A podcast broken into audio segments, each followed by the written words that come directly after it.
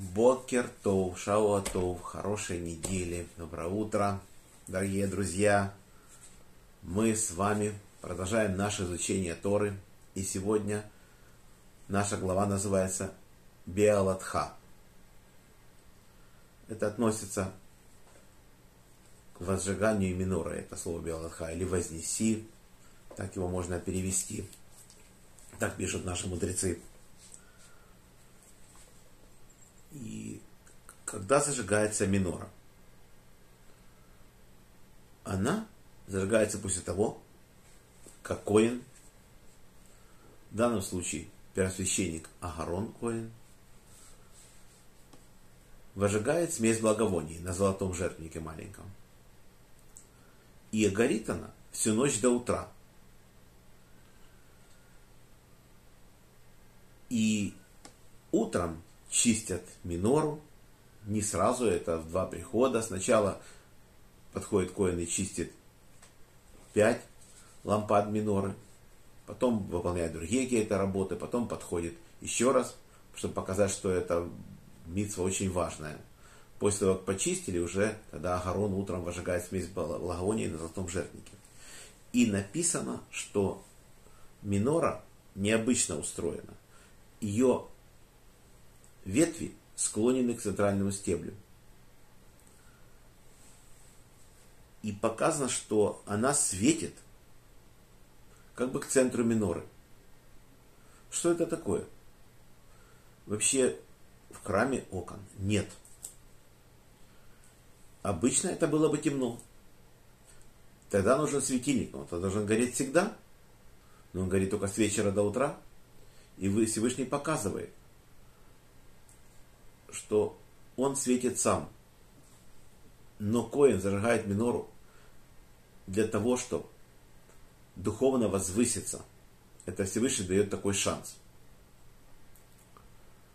Если мы посмотрим, как строил царь Шлома храм. Окна в храме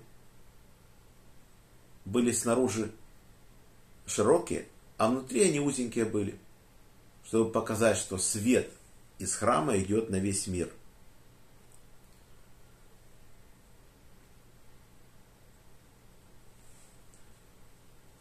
Естественно, минора